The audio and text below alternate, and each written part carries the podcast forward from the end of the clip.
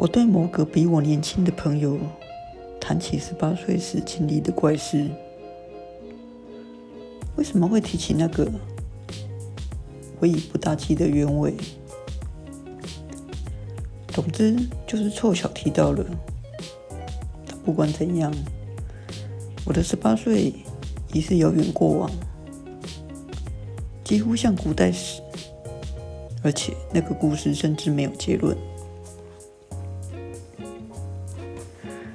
当时我已经高中毕业，上大学，也就是所谓的重考生。我先如此说明，心情虽然不上不下，倒也没什么特别的烦恼，因为我知道，如果想着找个还过得去的私立大学就读，随随便便都进得去。但我爸妈叫我要考立国立大学，明知考不上，我还是报考了，果然没考取。当时的国立大学。数学是必考科目，但我对微积分毫无兴趣，所以几乎像是要制造不在场证明似的，无所事事的耗了一整年。我也没上补习班，每天就去图书馆专挑砖头厚的小说看。我爸妈大概还以为我在努力备考，可这也不能怪我。比起研究所微积分的原理，看完整套。巴尔扎克全集当然更愉快。那年十月初，我收到某个女孩寄来钢琴演奏会的邀请函。她比我低一个年级，曾经跟随一同一个老师学钢琴。我们俩还弹奏过一次莫扎特为丝绸连弹写的小品。但我十六岁时不再学钢琴，之后也没见过她。现在为何突然要我去那种场合？我不明所以。是对我感兴趣吗？怎么可能？她的长相虽然不是我的菜，好歹也是所谓的美女。总是穿着时髦的新衣，就读昂贵的私立女校。不管怎样，都不可能对我这种不起眼的普通男孩感到兴趣，或者芳心暗许。是手连弹时，要是出错，他总是面露不悦。他钢琴弹得比我好，而且我很容易紧张，所以两人并肩坐着弹琴的时候，我比较容易出错。偶尔也会撞到对方的手肘，尽管那并非太困难的曲子，而且我负责的还是比较简单的部分。每次他都会漏了。露出真是够了的表情，甚至微微，却又让人听得很清楚。不耐烦的咂嘴，我至今还能想起那种啧啧声。我之所以下定决心不再学钢琴，或许就是因为那个声音所造成的。不管怎样，我和他的关系就只。不过是凑巧的去同一家钢琴教室上学的学生。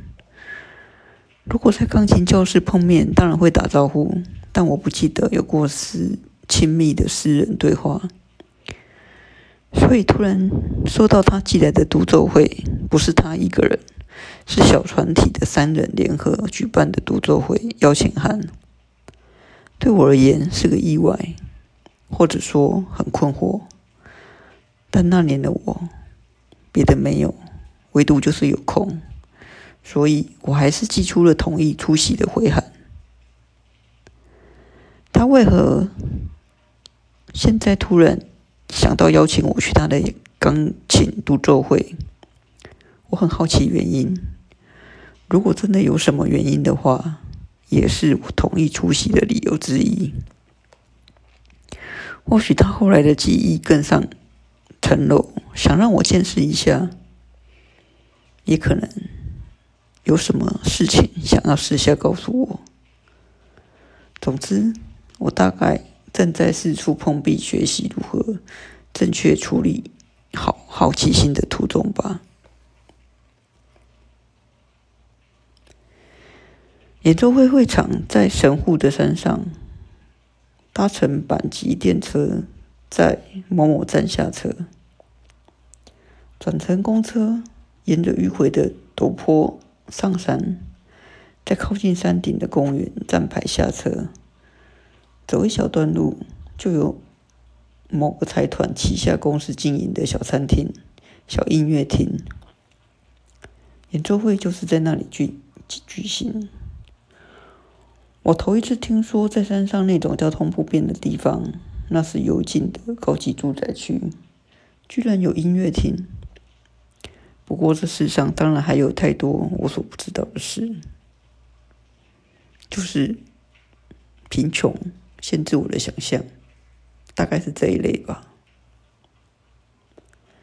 因为受邀出席，我心想不带点礼物好像不太好，于是。在车站前的花店，请店员帮我选了一束包扎好，跳上正好驶来的公车。那是个寒冷阴霾的周日下午，天空覆盖着厚重的灰云，仿佛随时都会飘落冷雨。没有风，我束薄的薄，我在宿舍薄外衣下穿了。蓝灰色人质纹外套，斜背帆布包，外套太新，帆布包太旧，而且还一手拿着透明纸包的华丽红色花束。我这副打扮搭乘公车，引来周遭乘客不时朝我瞄了几眼，或者是觉得我。被被人注视，连我自己都知道我脸红了。当时的我，动辄就会脸红，而且红潮久久不退。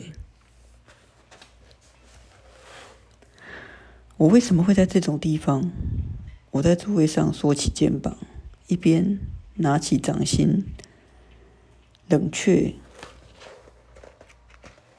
发烫的脸颊，一边如此自问。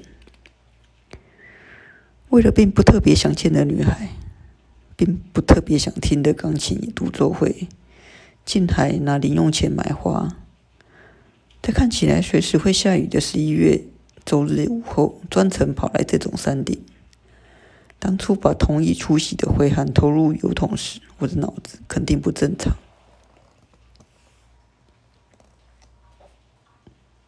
嗨，我是布鲁桑。这是 Blue 上的五四件、五四三事件。偶然的看到有一个专题分享一段最近读的书里面的内容，于是我拿起了手边村上春树的第一人称单数，我分享了这样的一段文章。文章的片名是《奶油》。你喜欢这样的阅读吗？还是喜欢这样的文章？请告诉我，我很乐意跟你分享。我是 Blue 上，这是 Blue 上的五四三时间，我们下次见。